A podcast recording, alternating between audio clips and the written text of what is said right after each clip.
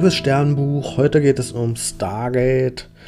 Staffel 10, Folge 3, The Pegasus Project. Und ja, SG-1 ist auf der Odyssey und die fliegen irgendwo hin und alle sind ganz aufgeregt. Und ja, man fragt sich, puh, was können die denn jetzt vorhaben, wo alle so viel Bock drauf haben? Und dann sehen wir das Ziel, wo sie ankommen. Und sie landen bei Atlantis in der Pegasus-Galaxie. Und ja, das kommt zu einem großen Meeting von allen, von der Atlantis-Crew und der SG-1-Crew von der Milchstraße. Und ja, die legen all ihre hm, ja, Gehirnkraft zusammen und stellen Überlegungen an, wie sie nun das Supergate blockieren können in der Milchstraße, sodass keine neuen OY-Schiffe ja, in unsere Galaxie kommen können. Und wir wissen ja aus der Vergangenheit, dass schwarze Löcher die Fähigkeit haben, den Materiestrom zwischen Stargates zu beeinflussen. Und deswegen fliegt jetzt die Odyssey zu einem schwarzen Loch in der Pegasus-Galaxie.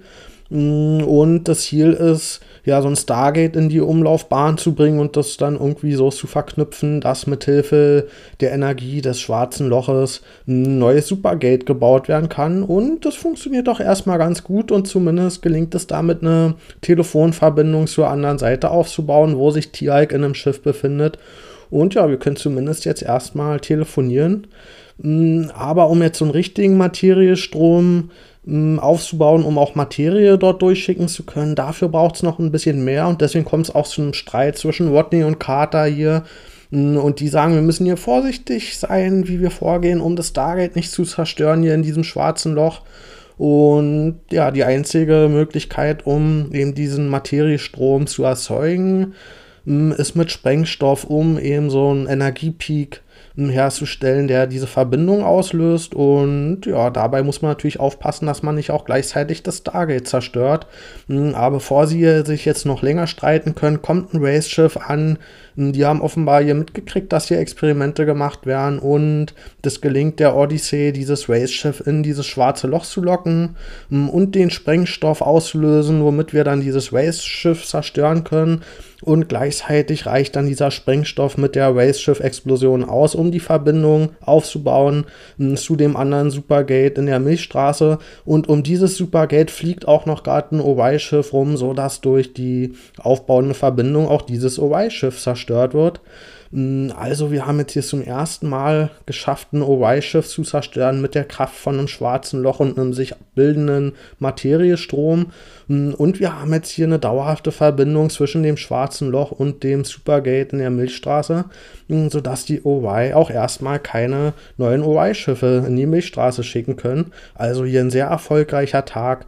Hat sich gelohnt, die Gehirne alles zusammenzustecken. Und auf Atlantis passieren auch noch Dinge. Dort befinden sich Wala und Daniel und die durchforsten die Atlantis-Datenbank, dieses Hologrammarchiv. Und die versuchen rauszufinden, auf welchem Planeten sich nun diese anti-aufgestiegenen Waffe hm, befinden soll.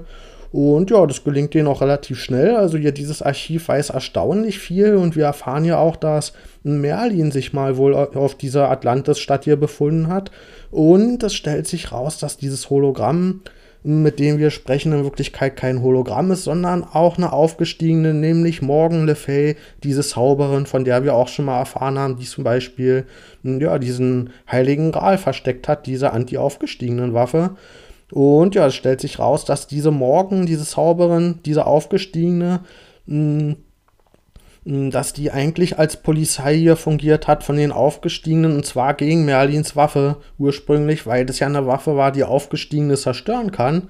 Und da haben die Aufgestiegenen natürlich nicht so viel Bock drauf gehabt und deswegen wurde hier morgen eingesetzt als Polizei, um eben ja als dieses Hologramm so ein bisschen aufzupassen, wer darauf jetzt Zugriff hat.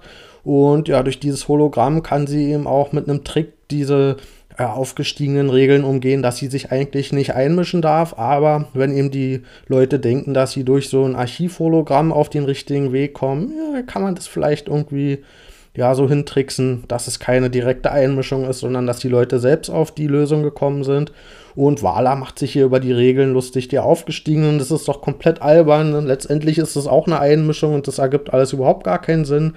Und Daniel, der platzt hier irgendwann der Kragen, der sagt, es geht ja um alles, um die Existenz der Lebewesen in unserer Galaxie und auch die aufgestiegenen Antiken, die Lantians, die sind ja auch in Gefahr. Das sind ja eigentlich die, die die Owei letztendlich besiegen wollen. Und es kann nicht sein, dass die sich hier die ganze Zeit jetzt raushalten. Und die sollen jetzt hier endlich mal rausrücken mit den wichtigen Informationen, wo die Waffe sich wirklich befindet und wie man die aktiviert und überhaupt. Aber mh, das stellt sich raus, dass hier Morgan Le Fay jetzt wirklich auch direkt bestraft wird für ihre Einmischung. Also sie hat jetzt hier wirklich, dadurch, dass sie sich offenbart hat, zu viel gesagt mh, zu Wala und zu Daniel und zu Dr. Weir. Und sie wird jetzt hier weggesaugt und offenbar direkt für ihre Einmischung bestraft und ihrer Mächte entraubt. Aber immerhin haben wir jetzt rausgefunden, auf welchen beiden Planeten sich diese ja, mächtige Waffe gegen die Aufgestiegenen befinden könnten. Ich gebe der Folge 9 von 10 Sternen. Das ist hier die erste richtige Crossover-Folge zwischen SG-1 und Atlantis. Und wir hatten zwar vorher auch schon mal ja so einzelne Personen, die hin und her gereist sind und die kommuniziert haben, aber dabei haben sie immer sehr genau darauf geachtet, dass man nicht so viele Sachen inhaltlich erfährt. Also zum Beispiel, wo ein als jetzt Woolsey auf Atlantis waren, wurde nie irgendwie was von den Owai erwähnt.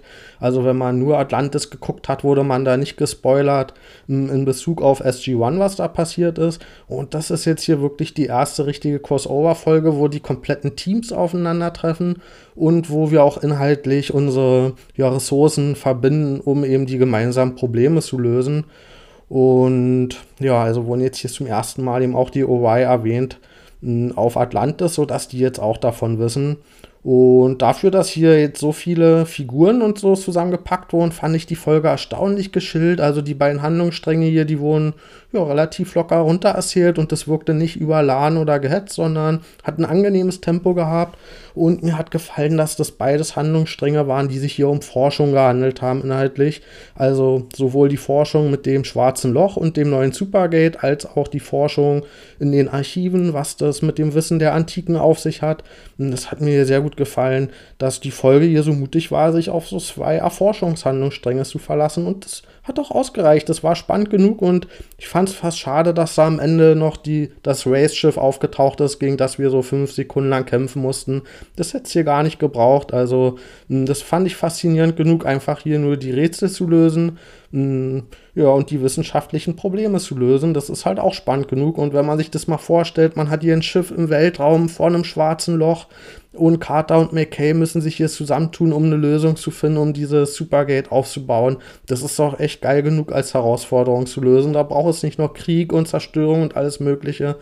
Und ja, das hat mir extrem gut gefallen, dass die Serie das mal erkannt hat und da nicht noch irgendwie so ein anderer Trick hinter war, dass das hier wieder nur so eine Fake-Crew war, die angetroffen ist und was in Wirklichkeit irgendwelche Replikators sind oder ein Hologramm oder ja, irgendwie nur so eine Traummatrix-Welt, sondern dass es hier wirklich einfach mal das war, was man gesehen hat und dass sie sich darauf verlassen haben, dass einfach neue Sachen über unser Universum, über die Vergangenheit der ja, Aufgestiegenen zu erfahren, dass das als Spannung einfach ausreicht und das hat auch ausgereicht.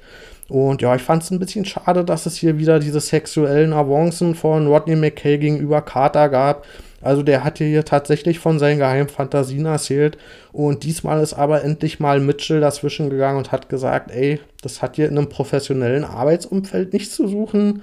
Und das bringt uns hier nicht weiter in der Lösung unseres Problems. Und fand ich gut, dass hier McKay mal in seine Schranken verwiesen wurde. Auch wenn ich es ein bisschen schade fand, dass da nicht einfach Carters Reaktion für ausreichen, sondern dass da dann noch so ein Typ dazwischen gehen muss. Aber letztendlich ist Mitchell halt als ja, Colonel der Vorgesetzte, der da auch ja, so ein bisschen Verantwortung für hat, wie die Leute miteinander umgehen. Und deswegen fand ich das hier gut, dass das jetzt hier endlich mal so angesprochen wurde.